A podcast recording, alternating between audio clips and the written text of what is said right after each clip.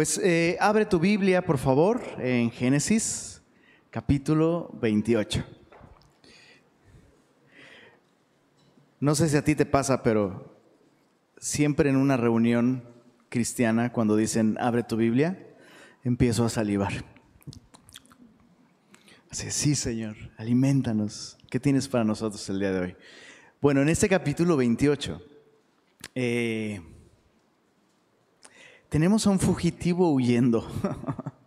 tenemos a Jacob finalmente recibiendo de parte de su papá la bendición que Dios quería que su papá le diera, pero lo vemos huyendo, huyendo de las consecuencias de sus malas decisiones, huyendo de su hermano que lo quiere matar, eh, huyendo, huyendo realmente realmente huyendo de Dios. Eso es interesante. Y el título que le hemos dado a este capítulo es Corre a donde quieras. ¿Cuántos ubican la canción de Torre Fuerte? Bro, tú sí la ubicas, dime que sí, por favor, bro. Torre Fuerte, corre a donde quieras. ¿Cuántos la han escuchado? Tú sí. Vamos a darle un aplauso a la... Ah, y también Arqueles y su familia, por supuesto. Aplauso. ¿Quiénes no la han escuchado nunca? Levanten la mano. Vamos a darles un bu. No, no es cierto. No, se los vamos a dejar de tarea, ¿eh? Tienen que escucharla. Buenísima canción. Le, hemos puesto así a este, a este capítulo por eso. Porque vemos a Jacob huyendo, corriendo, y pues la canción dice, pues corre a donde quieras, huye a ver a dónde llegas. Vayas donde vayas, Él escucha tus pisadas. Y Dios está buscando no solo a Jacob, sino a todos aquellos que muchas veces hemos intentado huir de nuestro pecado, de nuestra vida, de nuestras decisiones. Y Dios nos está buscando, ¿para qué crees? Para bendecirnos. Y en ese capítulo vemos cómo Dios busca a Jacob, ¿no? Y su bendición busca y persigue a Jacob. Y entonces tenemos tres reflexiones en ese capítulo. Primera reflexión, la bendición de Dios se abre paso. Entonces tú corre a donde quieras, la bendición de Dios se abre paso, versos 1 al 9. La bendición de Dios se extiende. O una vez que alcanza su objetivo, no se queda ahí, no se limita, no se confina, se extiende. Versos 10 al 15. Y tercera reflexión, su bendición te espera. Versos 16 al 22. Entonces vamos a orar y vamos a entrar directo a nuestro estudio esta mañana. Padre, gracias por revelarte a nosotros, no solo a través de tu palabra, pero a través de tu espíritu, Señor. Tú realmente te manifiestas a nosotros, Señor, y te pedimos que abras los ojos de nuestro entendimiento para poder verte a ti con claridad, Señor. Despójanos, Señor, de estas ideas equivocadas que tenemos acerca de ti, acerca de la bendición, acerca de nosotros. Permítenos verte Permítenos conocerte, Señor. Y, Señor, si alguno de nosotros está huyendo el día de hoy, alcánzanos el día de hoy, Señor. Alcánzanos con tu palabra, con tu amor, con tu gracia. Lo pedimos en el nombre de Jesús. Amén.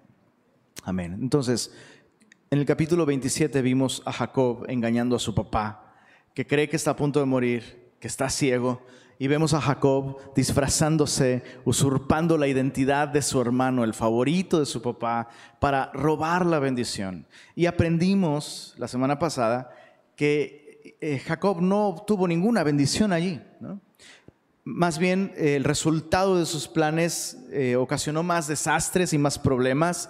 Esaú ahora quiere matar a Jacob. ¿Y recuerdas a la mamá, a Rebeca? Hace este plan y le dice a Jacob, huye, huye a la casa de mi familia allá en Arán. Y este, porque tu hermano te quiere matar y se consuela con la idea de matarte. Entonces, eh, Rebeca pone en acción este plan para ir con su esposo y decirle, oye, pues si Jacob se casa con cananitas como Esaú, ya para qué quiero vivir, Así bien, bien doña, ¿no? La, la Rebeca. Y entonces Jacob literalmente es llamado por Isaac con esta encomienda de ir hasta Arán. Y él no lo sabe, pero realmente Dios ahora está tomando a su propio hijo Jacob en sus manos. Mira esto, verso 1 al 5, vamos a leerlo. Entonces Isaac llamó a Jacob y lo bendijo y le mandó diciendo, no tomes mujer de las hijas de Canaán. Levántate, ve a Padán Aram, a casa de Betuel, padre de tu madre, y toma de allí de las hijas de Labán mujer, eh, perdón, toma de ahí mujer de las hijas de Labán, hermano de tu madre, y el Dios omnipotente te bendiga y te haga fructificar y te multiplique hasta llegar a ser multitud de pueblos. Y te dé, dice ahí, la bendición de Abraham y a tu descendencia contigo, para que heredes la tierra en que moras, que Dios dio a Abraham. Así envió Isaac a Jacob, el cual fue a Padán Aram, a Labán, hijo de Betuel arameo, hermano de Rebeca, madre de Jacob y Esaú. Qué, qué interesante es esto, ¿no? Que finalmente vemos a Isaac tomar la responsabilidad y dirigir a su hijo. Eh, y finalmente Isaac bendice a Jacob, ahora sí que como Dios manda, ¿no? Y es, es, muy interesante observar que esta bendición es muy distinta a la anterior, ¿no? Para empezar, Isaac parece por fin aceptar, este es aquel a quien Dios quiere darle esta promesa, la promesa de Abraham, la bendición de Abraham. Y ahora eh, le está dando la bendición directamente a él. Y es, interesante, es sorprendente que pareciera que Dios esperó a que Isaac pronunciara esta bendición propiamente para comenzar a tratar con Jacob. Y eso me enseña algo muy importante. Justamente esto, la bendición de Dios se abre paso a través de los errores de nuestros padres, a través de sus limitaciones déjame decirlo con todas sus letras. Esto puede sonar raro y por favor escúchalo, escucha bien, no quisiera que nadie se fuera de aquí con una idea equivocada, pero aún a través del pecado de nuestros padres, la bendición de Dios nada la detiene, se abre paso.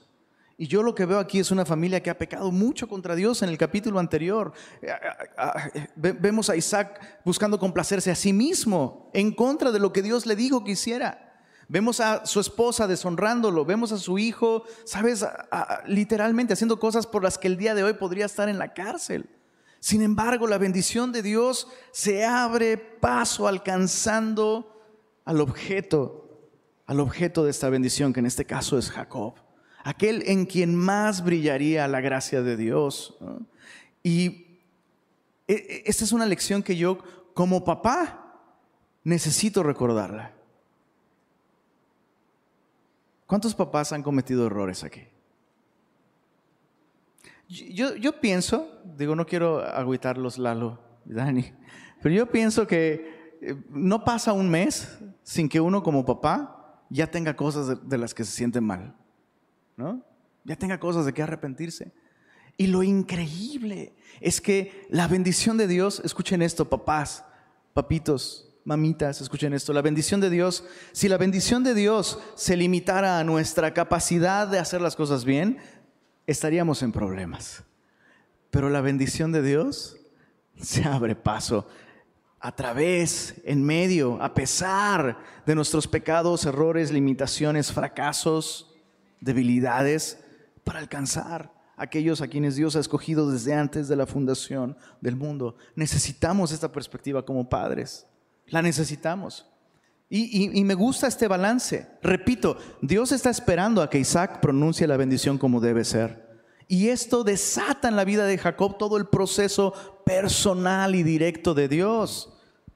Y esto, esto me enseña que Dios no desechó a Isaac como papá, como conducto de la bendición para sus hijos. Y, papás, una vez más, si, si tú la has regado, si tú te has equivocado, incluso si has pecado como papá, con ausencia, con abuso.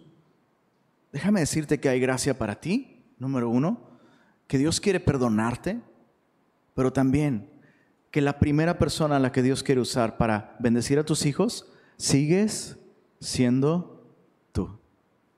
Sigues siendo tú. Ahora, como hijos, necesitamos recordar esto también. ¿Cuántos hijos han tenido que perdonar algo de sus papás? Todos hemos tenido que perdonar algo de nuestros padres. Y me sorprende ver en la Biblia que Dios es capaz a través de, incluso a través de la ausencia de nuestros padres, llevar a cabo sus propósitos en nuestra vida y bendecirnos. Entonces, honra a tus padres, porque al final de cuentas, Dios los usó para que estés aquí y seas el blanco y seas el objetivo de su bendición. Puedes ser libre de eso y puedes descansar. Y aun si tus padres el día de hoy están desenfocados, como estos papás están súper desenfocados, están súper mal, puedes confiar en Dios. Puedes esperar que Dios es capaz. Escucha esto, Dios no aprueba nuestros errores, no aprueba nuestros pecados como padres, pero Dios es capaz de tomar malos padres incluso y usarlos para llevar a cabo sus propósitos. En otras palabras, Dios no comete errores y nada, nada de lo que está roto en el mundo y en las familias puede impedir la bendición de Dios y que ésta te alcance, porque su bendición se abre paso. ¿Se acuerdan de esa película Jurassic Park? Que decían, no, esos, esos dinosaurios no pueden salir de aquí, no te preocupes. Y tenemos esta fabulosa línea final, la vida se abre paso. Y dices, ah, bro, la bendición de Dios se abre paso. Es, un tiranosaurio rex que ningún pecado, ningún error pueden detener jamás. Es hermoso ver esto, ¿no? Ver cómo finalmente la bendición de Dios está llegando. Bueno, versos 6 al 9 son un pequeño paréntesis, ¿no? Eh, en el que aprendemos algo de Esaú. Dice, verso 6, vio Esaú como Isaac había bendecido a Jacob, su hermano, y le había enviado a Padan Aram para tomar para sí mujer de allí, y que cuando le bendijo, le había mandado diciendo, no tomarás mujer de las hijas de Canaán, y que Jacob había obedecido a su padre y a su madre y se había ido a Padan Aram. Vio asimismo Esaú que las hijas de Canaán parecían mal a Isaac su padre. O sea, ¿cuántos años le tomó darse cuenta de esto a este vato? O sea, para empezar, ¿no? El propio Isaac consiguió esposa de un modo tan atípico. Su padre mandó a su siervo hasta Padan Aram para buscarle esposa. Y el siervo dijo, bueno, ¿y si la doncella no quiere venir? Pues enséñale el Facebook, le dijo. No, no había Facebook, ¿no? Si no quiere venir, llevo a tu hijo hasta allá, a lo mejor si lo ven se convence. Y, y es interesante, Abraham dijo, guárdate que nunca vuelvas a mi hijo allá, porque Dios nos trajo aquí a heredar esta tierra. Si no quiere venir, serás libre. Pero Dios va a estar contigo, no te agüites, ¿no? Entonces, qué interesante que, Esaú primero piensa que es buena idea casarse con una mujer de esta región de Canaán, no porque Dios esté en contra de uniones interculturales, eso no es el problema. El problema es que estas mujeres no, no, tienen la Dios, no tienen al Dios de Abraham, no tienen la fe de Abraham. ¿no? Es una cuestión de yugo desigual. Y es interesante que este hombre se casa con una y no se da cuenta que sus papás no están de acuerdo o no se lo dicen los papás, no sabemos. Y luego se casa con otra. Y ahora mandan a Jacob, no, sí, tráete una esposa de allá porque las de acá están horribles.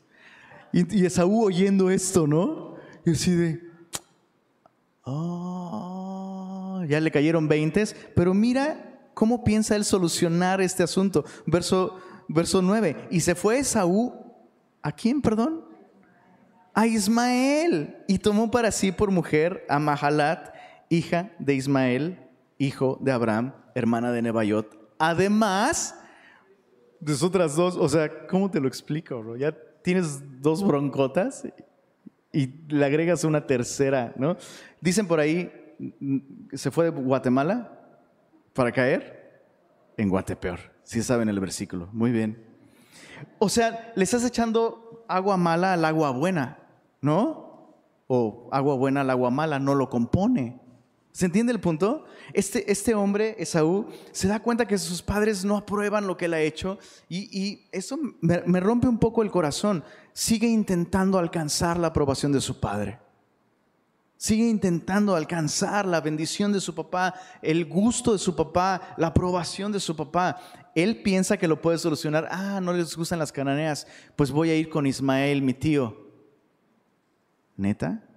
Ismael, el que cuando eran chicos él y tu papá, Ismael se burlaba de tu papá y le hacía la vida miserable. Ah, bro, pues dale, bro. Pero él está literalmente esforzándose por alcanzar la bendición basándose en su propia sabiduría. Y es muy importante entender esto. Nunca, nunca la bendición de Dios va a ser una consecuencia de nosotros descifrar la vida, ¿no? Y nosotros esforzarnos para conseguir que Dios nos apruebe, que Dios nos bendiga. La bendición de Dios siempre es por gracia y intentar ganarla con nuestros esfuerzos carnales nos va a llevar como a Esaú siempre agravar el problema. En otras palabras, otra vez, deja que su bendición te alcance, bro. Deja que su bendición te alcance. Bueno, en este caso podríamos terminar esta, esta sección, ¿no? Concluyendo que la bendición de Dios no se detiene ante nuestro pecado, porque tenemos un Dios que insiste en bendecir al hombre la obra de sus manos, pero la bendición, por otro lado, nunca será el resultado de, alcanzarla con nuestros esfuerzos, porque, dice la Biblia, no depende del que quiere. Esaú quiere la bendición, hasta llora por ella, la quiere. No depende del que quiere, ni tampoco depende del que corre. Y vemos a Jacob corriendo, huyendo, ¿no? sino de Dios que tiene misericordia. Entonces solo deja que su bendición te alcance. Su bendición se abrirá paso. Bien, versos 10 al 15. Ahora, finalmente Jacob sale de casa y por fin cortó el, cordón umbilical. Versos 10 al 15 dice así. Salió pues Jacob de Beerseba y fue a Arán y llegó a un cierto lugar, muy random, ¿no? muy X, muy eh, coincidencial, pero no existen las coincidencias en la vida del creyente. Y durmió allí, dice, porque el sol ya se había puesto, y tomó de las piedras de aquel paraje, y puso a su cabecera, y se acostó en aquel lugar, dice, y soñó. Ahorita vamos a ver el sueño, pero es muy importante imaginar estos pasajes. O sea, tienes a Jacob huyendo de casa por primera vez, saliendo de casa, por primera vez sin papá y sin mamá. Pero el, el, motivo de su huida es muy importante. Él es un fugitivo y va huyendo porque su mamá le dijo, tu hermano te quiere matar. O sea, vete a casa de tu tío, tu hermano te, está buscando para matarte. Entonces lo, vemos ahora sí que como los hobbits que por primera vez salen de la comarca, ¿no? Y se detienen y nunca he estado, más, eso es lo más lejos que he estado de la comarca, ¿no? No sé qué va a pasar allá al frente. Ahora imagina que tú vas huyendo, ¿no? Imagina, ese, ese primer día en el que ya no puedes depender de mamá y papá. Y además de eso, te está persiguiendo tu hermano Esaú el hermano peludo. No sé si de ahí salió el rollo de la mano peluda. Puede ser, ¿eh? Sí pudiera ser.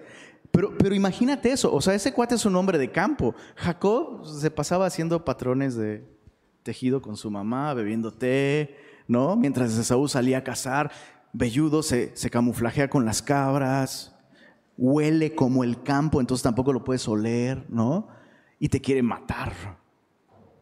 ¿Cómo irías tú? Yo, me imagino así, saliendo de casa, ¿no? Y empieza a oscurecer, el sol se empieza a meter mientras yo voy por ahí por Puerta de Hierro caminando. Y tengo que buscar un lugar, solo hay piedras, bro. O sea, ¿tú descansarías esa noche? Puede que duermas, porque tu cuerpo ya no aguanta más. Hay un desgaste emocional, hay miedo, escuchas cualquier ruido y te sacas de onda, ¿no? Y puede que tu cuerpo ya no aguante más, duerma, pero de eso a que descanses hay una gran diferencia. Ahora, qué terrible, no quiero meterle miedo a nadie, pero hace muchos años mi mamá y yo veíamos películas sobre un personaje que se te aparecía en tus sueños. Y era, era, era la, la, época del boom del terror. Qué terrible, imagínate que vas huyendo de tu hermano y sueñas y te topas con Dios. El Dios cuyo nombre tú tomaste y lo embarraste en tus fechorías, ¿eh? Ah, Dios me ayudó a encontrar la casa tan rápido, papá. ¿Qué va a pasar con este encuentro? Mira lo que va a pasar. Verso 11, perdón, verso 12, soñó. Y he aquí una escalera que estaba apoyada en tierra y su extremo tocaba en el cielo. Y he aquí ángeles de Dios que subían y descendían por ella. Interesante, yo siempre pensé que los ángeles bajaban del cielo. Interesante. Ahorita vamos a hablar de eso. Sueña esa escalera. Y he aquí, Jehová estaba en lo alto de ella, el cual dijo, yo soy Jehová, el Dios de Abraham tu padre, y el Dios de Isaac. La tierra en que estás acostado te la daré a ti y a tu descendencia. Será tu descendencia como el polvo de la tierra, y te extenderás al occidente, al oriente, al norte y al sur, y todas las familias de la tierra serán benditas, subraya esto en tu Biblia, por favor, en ti y en tu simiente. He aquí, leamos esto todos juntos, yo estoy contigo y te guardaré por donde quiera que fueres y volveré a traerte a esta tierra porque no te dejaré, quiero escucharlos, hasta que haya hecho. O sea, si, si tú en este proceso de usurpar la identidad, de, hacerle fraude a tu papá, metiste a Dios en el proceso y Dios se te aparece, ¿qué es lo que tú estarías pensando? ¿Qué es lo que esperarías? Mínimo una reprensión. Lo sorprendente es que Dios se aparece a Jacob y, Dios no tiene una reprensión para él, tiene palabras de gracia y le ofrece la bendición de Abraham.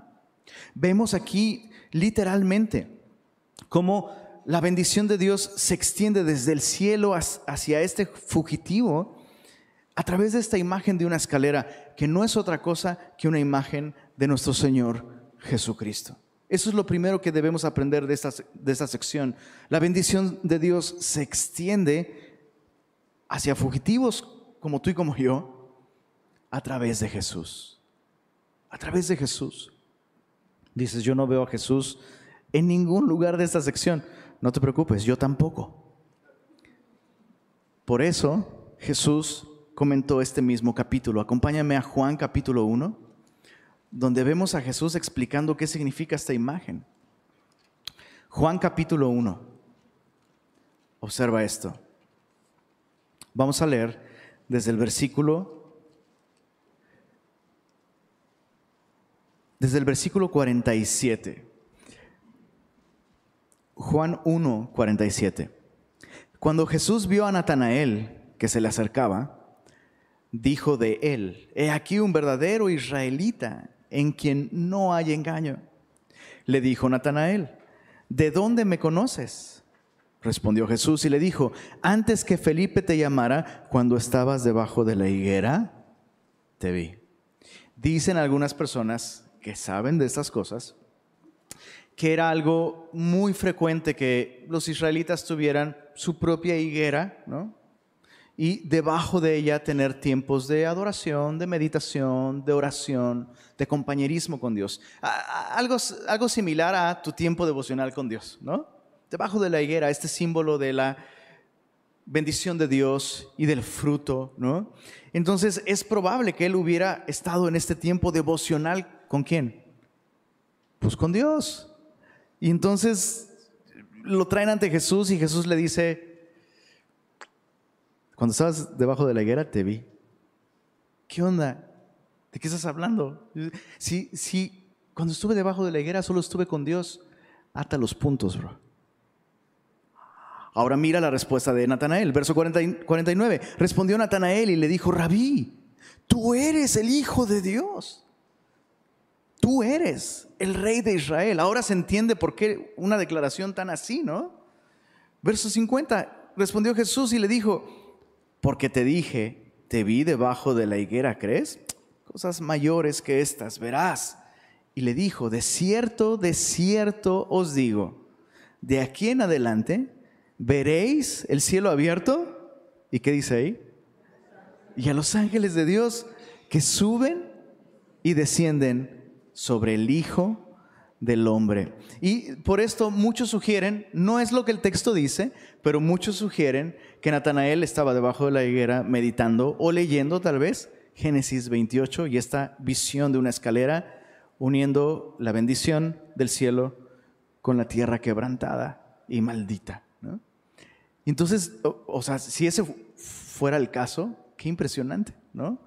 Lo que sí podemos decir con toda seguridad es que Jesús está hablando de esta imagen y Jesús está aplicando la imagen de esta escalera a su propia persona. Y es importante, chicos, entender esto. La bendición de Dios se extiende hacia nosotros únicamente a través de Jesús. No a través de semilla, no a través de una organización, no a través de un pastor. Se extiende a través de la persona de Jesús. Jesús es esta escalera que conecta dos cosas que estaban separadas. Nosotros no podemos con nuestros propios esfuerzos alcanzar el cielo. Necesitábamos que el cielo descendiera hacia nosotros y lo hizo en la persona de Jesucristo. Jesús siempre habló de sí mismo en estos términos absolutos. Yo soy el camino, yo soy la verdad, yo soy la vida. Nadie viene al Padre si no es por mí. Entonces, ¿cuántas escaleras tenemos hacia la bendición de Dios? Solo una, y es Jesús. Medita en eso por un momento, por favor. ¿Tienes una relación personal con Cristo? Me, encanta, me encanta la idea de la escalera, porque puedes saber dónde está la escalera y no subir por ella. Puedes contar sus escalones, sus escalones. Puedes saber para qué funciona la escalera. Pero de nada te sirve eso si no subes. Es una cuestión de confianza. De hecho, el tema de la escuelita bíblica para los niños esta semana fue seguir a Jesús lo cambia todo. No es suficiente conocer, es bueno conocer, pero no es suficiente. Tienes que seguir a Jesús. Es lo mismo con esta imagen de la escalera. ¿Estás confiando en Cristo? Bueno, Jesús se revela a Jacob a través de esta imagen y, y Jesús incondicionalmente, eso es increíble, incondicionalmente le declara esta bendición. Esta tierra te la voy a dar. Aquí donde estás acostado, te la voy a dar. Voy a multiplicar tu descendencia. Y eso es bien interesante. En el verso, en el verso 15, prácticamente Dios le está diciendo, yo sé que no vas a confiar todavía en mí como para quedarte aquí y depender de mí. Y sé que tú te vas a ir te vas a ir por las tortas, vas a agarrar monte como las cabras, pero yo voy a traerte de vuelta. Mira, lee el verso 15. He aquí yo estoy contigo y te guardaré por donde quiera que fueras. ¿No te consuela esto? ¿Cuántos han agarrado monte espiritualmente alguna vez en la vida? Oh, no, está, no, no está chido, ¿verdad? Pregunta, ¿regresaste o te regresaron, bro? Mira esto. Te guardaré por donde quiera que fueras y volveré a traerte a esta tierra. Mira qué hermoso, leámoslo toda vez, otra vez todos juntos. Porque no te dejaré hasta que haya hecho lo que te he dicho. ¿Qué es eso? es fidelidad. La bendición de Dios extendiéndose alcanzándonos y trayéndonos de regreso al lugar donde Dios nos quiere, al plan de Dios para nosotros. Chicos, mi, vida es una historia de esto. Ahí está un resumen de mi vida, del verso 15. tantas veces, tantas veces he necesitado que el Señor me traiga de vuelta. Pero el Señor lo ha hecho, el Señor se extiende. ¿A dónde estamos? Por eso, ese capítulo es tan importante.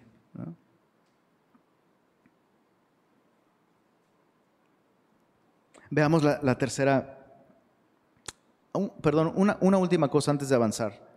Sí, Dios, Dios, va, Dios va a insistir en bendecirte. Su plan para ti no ha cambiado. Su intención siempre va a ser esa, bendecirte. Pero el propósito no solo bendecirte a ti, sino a través de ti, bendecir a otros. O sea, la bendición no se limita a nosotros experimentarla, sino extenderla. Verso 14 dice, será tu descendencia como el polvo de la tierra y te extenderás al occidente, al oriente, al norte y al sur. Y todas las familias de la tierra, mira qué, qué loquísimo está esto, serán benditas en ti. Y yo me imagino a Jacob diciendo, ¿yo? Señor, yo soy un fugitivo acabo de destrozar a mi familia, acabo de mentirle a mi padre, acabo de literal robarle algo a mi hermano, ¿en mí puede ser bendito algo? La respuesta es sí por tu conexión en Cristo, en ti y en tu simiente, la cual es Cristo. Entonces nosotros estamos ligados a Cristo también. Dios quiere usarnos para bendecir a nuestra familia, a aquellos que nos rodean, incluso a aquellos a los que hemos lastimado, Dios quiere usarnos a nosotros para bendecirnos. Bueno, continuamos con la tercera y final reflexión, versos 16 al 22. Dice, y despertó Jacob de su sueño y dijo, ciertamente Jehová está en este lugar y yo no lo sabía. Chicos, ahí comienza una relación correcta con Dios. Muy importante. Reconocer nuestra ignorancia de Dios. Eso es esencial. Si queremos conocer en verdad a Dios, no podemos asumir que ya lo conocemos. O sea, en, el momento en el que tú y yo pensamos, no, eso yo ya me lo sé, ahí, comienzan los problemas y el deterioro espiritual. Es cuando yo reconozco, no lo sabía, soy un ignorante. Señor, me han instruido, me han hablado acerca de ti, he leído, he marcado, he memorizado los versículos. Para citar a Job, ¿se acuerdan de Job? Varón perfecto, temeroso de Dios, apartado del mal. Ninguno como él en la tierra. Palabras de Dios, bro. Y después de toda la prueba y después de, de toda esa búsqueda espiritual y de toda esa crisis, Dios se manifiesta a él. Y qué interesante que alguien como Job dijera esas palabras de oídas te había oído, mas ahora mis ojos te ven. ¿Quién es este que oscurecía el consejo con palabras sin entendimiento? Por tanto, callaré y tú me enseñarás. Hablaba cosas que no entendía. ¿Sabes? A nosotros nos ha pasado esto. ¿no? Que te sabes la historia, que entiendes cosas en tu cabeza, pero cuando Dios se manifiesta y te alcanza con su bendición, descubres eso, lo mucho que ignoras. ¿no? Y vemos, vemos a Jacob así, reconociendo su ignorancia. Eh, y además, mira el verso 17, respondiendo a Dios correctamente, con temor, dice, y tuvo miedo y dijo, cuán terrible es este lugar. No es otra cosa que casa de Dios y puerta del cielo. Tuvo miedo. El principio de la sabiduría es el estudio bíblico. Digo, sí, estudia la Biblia, por supuesto. Pero no, es esta actitud de reverencia y de temor. De hecho, algunos profetas usan varios títulos para hablar de Dios eh, y casi siempre son el Dios de Abraham, el Dios de Isaac, el Dios de Jacob. Y hay un profeta que por ahí pone el Dios de Abraham y el terror de Jacob. Eso es, ¿Sabes? Eso, es algo bueno. Conocer a Dios correctamente y cuando su bendición se extiende a nosotros, sí, nos alcanza. Nos alcanza para prometernos cumplir sus propósitos en nuestra vida. Pero debe producir esto, un reconocimiento de nuestra ignorancia. Señor, no te conozco. Saulo de Tarso, ¿recuerdas? Cayendo ante la revelación de Jesús.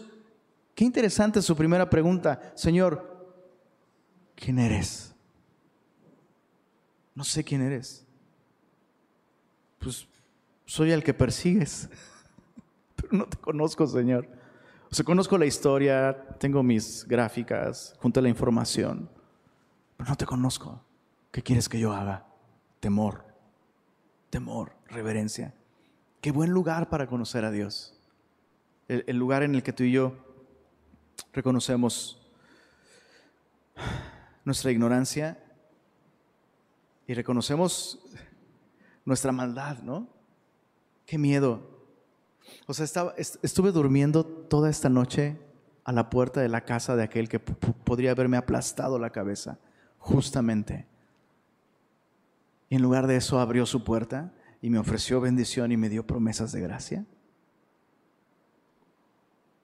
Cuando una persona, ¿sabes? Cuando una persona toma en serio la bendición de Dios, le teme a Dios. La bendición y la gracia de Dios jamás nos va a llevar a una visión de Dios menor de lo que Él es, sino al contrario, mayor. Sí, hay confianza, por supuesto, pero esa confianza jamás elimina y jamás debiera eliminar esta actitud de reverencia y de temor. Bueno, verso, verso 18. Se levantó Jacob de mañana, tomó la piedra que había puesto de cabecera y la alzó por señal y derramó aceite encima de ella. Esta era una manera de consagrar algo, ¿no? de reconocerlo como algo sagrado, dedicado a Dios. Eh, entonces hizo esto, no, no, no es un objeto de culto, sino es un recordatorio, es una señal. Dice el verso 19, y tomó el nombre de aquel eh, perdón, y llamó el nombre de aquel lugar Betel, que significa casa de Dios, aunque luz era el nombre de la ciudad. Primero, luz no es la palabra en español, luz, sino es una palabra aramea que puede significar tanto almendro como fruto o fructífero. Entonces, interesante, hay una lección ahí, ¿no? Como si, no es fructífero, no es la casa de Dios. Es así. Si es la casa de Dios, será fructífero. Eh, ahora veamos la respuesta de, de, Jacob, verso 20. Entonces despierta, le cambia el nombre a ese lugar, Betel. A partir de entonces es un lugar de suma importancia en el Antiguo Testamento. Solo eh, Jerusalén es mencionada más veces que Betel. Pero entonces Jacob hace algo, verso 20. Hizo Jacob voto, diciendo, si fuere Dios conmigo y me guardare en este viaje en que voy, y me diere pan para comer y vestido para vestir, ah, y, si volviere en paz a casa de mi padre, entonces sí le firmo, Señor. Jehová será mi Dios. Y, no, y espérate, Espérate Dios, si esto te sorprende, se pone más bueno el trato, te lo prometo. Verso 22, y esta piedra que he puesto por señal será tu casa, te la regalo. Será casa de Dios. Ah, no, y además, dormí muy bien, Señor. Entonces, de todo lo que me dieres, el diezmo será para ti. ¿Qué es esto? O sea, Dios le está ofreciendo literal darle una bendición incalculable, ¿no? Y, Jacob sigue pensando, o sea, Jacob sigue siendo Jacob, ¿no? O sea, ¿sabes? En, sus planes y, ah, no, no, no, no, pero fíjate bien, las letras chiquitas, mejor pone estas condiciones. Ah, sí, entonces le propone este contrato a Dios. Ahora, siendo un poco benignos con Jacob, eh, hay quienes sugieren que este sí del verso 20, si fuere Dios conmigo y si me guardara en este viaje, afirman algunos que es el sí de la afirmación, no el sí de la condición. Pero, aun si fuera el sí de la afirmación, ya que Dios va conmigo y me guardará en este viaje, o sea, ¿cómo le ofreces a Dios una piedra como casa? ¿No? Y pues, mira, Dios, entre más me bendigas, pues más ganas, ¿eh? Porque vamos por porcentaje, Señor, ¿cómo ves? O sea, lo, lo que le ofrece a Dios es cosita. Del Señor es la tierra y su plenitud, el mundo y los que en él habitan. ¿Qué podríamos nosotros darle a Dios para que Dios nos dé las gracias, bro? ¿Qué podríamos darle a Dios que diga, no man, no sabes cómo tenía ganas de algo así? Lo necesitaba. ¿No? ¿Cómo podríamos nosotros poner a Dios en deuda con nosotros? ¿A quién jamás Dios le debió algo? Nunca. Entonces, fíjate qué interesante. Jacob realmente está conociendo a Dios aquí en ese capítulo, tiene su encuentro personal con Dios y comienza su relación con Dios, pero no su caminar. lo vamos a ver arrastrarse y gatear por 20 años. No, no estoy diciendo que va a durar 20 años del estudio, sino que los próximos capítulos que vamos a estudiar cubren 20, los 20 años de Jacob en Harán y, vemos a Jacob, bueno, no caminando con el Señor, repito, arrastrándose. Y esto me anima mucho a mí. Yo, no sé, a, algunos de ustedes los veo como entendiendo perfecto de qué estoy hablando. A otros no, sé, no sé cómo los veo, pero esto a mí me anima demasiado. Porque así como Dios fue paciente con Jacob, yo necesito que Dios siga siendo paciente conmigo el día de hoy. ¿Sabes? O sea, Dios se manifiesta tan claramente con toda su bendición, ofreciendo su gracia. ¿Ves alguna condición que Dios pone aquí? Cuando Dios le ofrece darle la tierra, guardarlo, prosperarlo, bendecirlo a Él y a través de Él al mundo entero, ¿Dios pone alguna condición? Respuesta, no. Si hubiera alguna condición, la única condición es, confía en mí y quédate aquí en esta tierra. Esta es la tierra que yo tengo para ti. No, pero ¿y qué voy a hacer con mi hermano Esaú, Esaú me va a matar. Si me quedo, Esaú me mata. Si me quedo, tengo que admitir lo que hice y tengo que enfrentar las consecuencias de mis actos. No, no, Señor. No, te propongo mejor algo, ¿no? O sea, si, yo me voy y tú me guardas en todo ese tiempo y me traes de regreso, entonces, pero vamos a poner es, Señor, si me interesa, quiero aclarar, si me interesa, nada más déjame ponerle pausa por 20 años.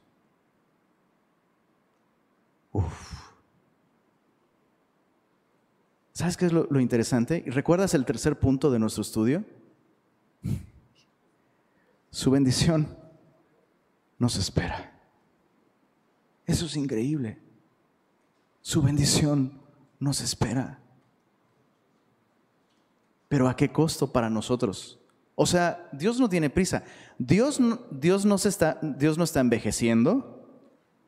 Dios no está perdiendo la paciencia. No es como, no, de aquí a 20 años ya no sé. ¿Sabes? Él es Dios. Pero tú y yo no somos Dios, bro. Tú y yo sí, sí podemos sufrir consecuencias. Imagínate, no te voy a spoilear la historia. Pero vamos a ver a Jacob viviendo 20 años de tomar una sopa de su propia cucharada. Por 20 años, bro. Y Dios así. Cuando quieras. ¿Entiendes a dónde voy con esto? Escucha esto. Al final, el resultado será el que Dios prometió que iba a ser. O sea, punto. Pero para citar una vez más a ese salmista mexicano, pero qué necesidad. ¿Para qué tanto problema. Y especialmente a los jovencitos, hijo. Se los ruego, jovencitos, se los ruego, se los ruego, de verdad se los ruego de corazón. Ahórrense esos 20 años de dolor. Ahórrense esos 20 años, por favor. Yo descanso porque sé que el Señor los va a traer. Si, si agarran para el monte, el Señor los va a traer. Pero vas a, o sea, sí, el Señor te restaura. ¿No? El Señor te restaura y el Señor te va a bendecir. Pero duele, esos 20 años duelen y te los puedes ahorrar. Te los puedes ahorrar. Ven al Señor el día de hoy. Y si tú eres un Jacob que está huyendo, ¿cuántos Jacobs hay? No, no es cierto. A su nombre, gloria. No, no es cierto. Si tú eres un Jacob que está huyendo, déjame decirte esto. El Señor te está esperando en este mismo momento. Está listo para recibirte. Está listo para recibirte. Aun si dejaste detrás un desastre, corazones rotos, aun si lastimaste a tu familia, amigos, aun si volver al Señor implica enfrentar consecuencias terribles, lo mejor que puedes hacer es venir al Señor el día de hoy. Él no te ha puesto ninguna condición más que esta. Confía en mí, déjame bendecirte, déjame consolarte, déjame darte un nuevo corazón, una vida nueva, déjame alcanzarte. Repito, el final va a ser el mismo. Pero hay procesos más cortos que otros. Escoge el proceso corto. ¡Pum! Ven al Señor. No necesitas el programa de 12 pasos. Es uno solo. Listo, Señor. Deja de huir de tus errores. Deja de huir de las personas que te han lastimado, que has lastimado de las consecuencias. Pon tu confianza en el Señor. Y deja que Él te, transforme de un suplantador a un príncipe con Dios. Dios va a volver a traer a, Jacob a este mismo lugar. Y se van a aventar un round impresionante.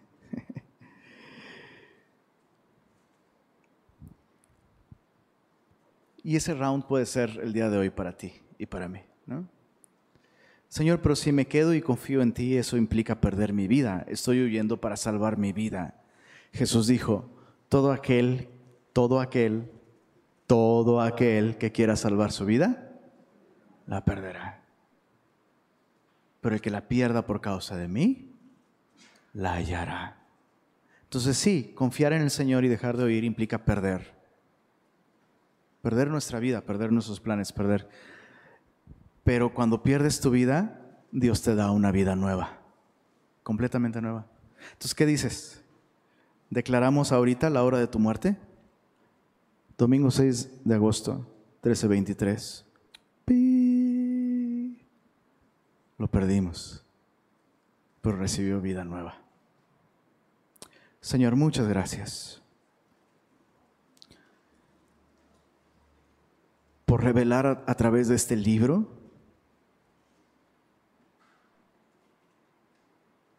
no solo nuestra historia, sino tu historia.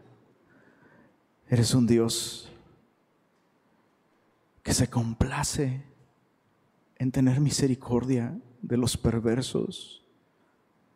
Eres un Dios que ha escogido lo vil, lo menospreciado de este mundo. Muchas gracias, Señor. Gracias por ser amigo de pecadores. Gracias por buscarnos, no para condenarnos. Tú viniste a este mundo no para condenar al mundo, sino para que el mundo fuera salvo por ti. Y esa sigue siendo tu oferta el día de hoy, Señor.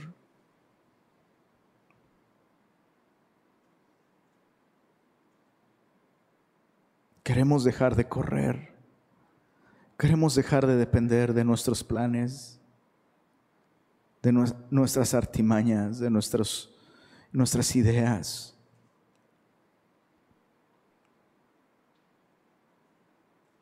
Te pido por aquellos que están lejos de casa el día de hoy. Alcánzalos, Señor, por favor. Toca sus corazones. Ayúdales a ver tu gracia y tu amor tan claramente, Señor, que,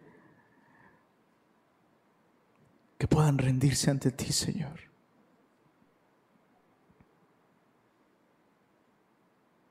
Te pido por los jóvenes de esta iglesia, Señor.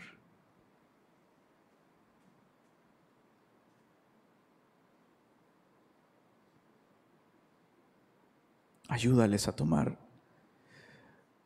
esa decisión de entregarse a ti por completo, Señor, desde el día de hoy, de confiar en ti a pesar de a pesar de las imperfecciones de la familia, de los padres, de la sociedad, de la iglesia. Ayúdale, Señor, a recibir tu bendición. Y Señor, haz de nosotros lo que tú planeaste, por favor. Permítenos reflejar con nuestra vida la enorme gracia que está disponible para todo aquel que la quiera recibir, Señor. Y gracias por ser un Dios tan bueno, tan paciente. Gracias por sostenernos, gracias por ser fiel, Señor. Amén.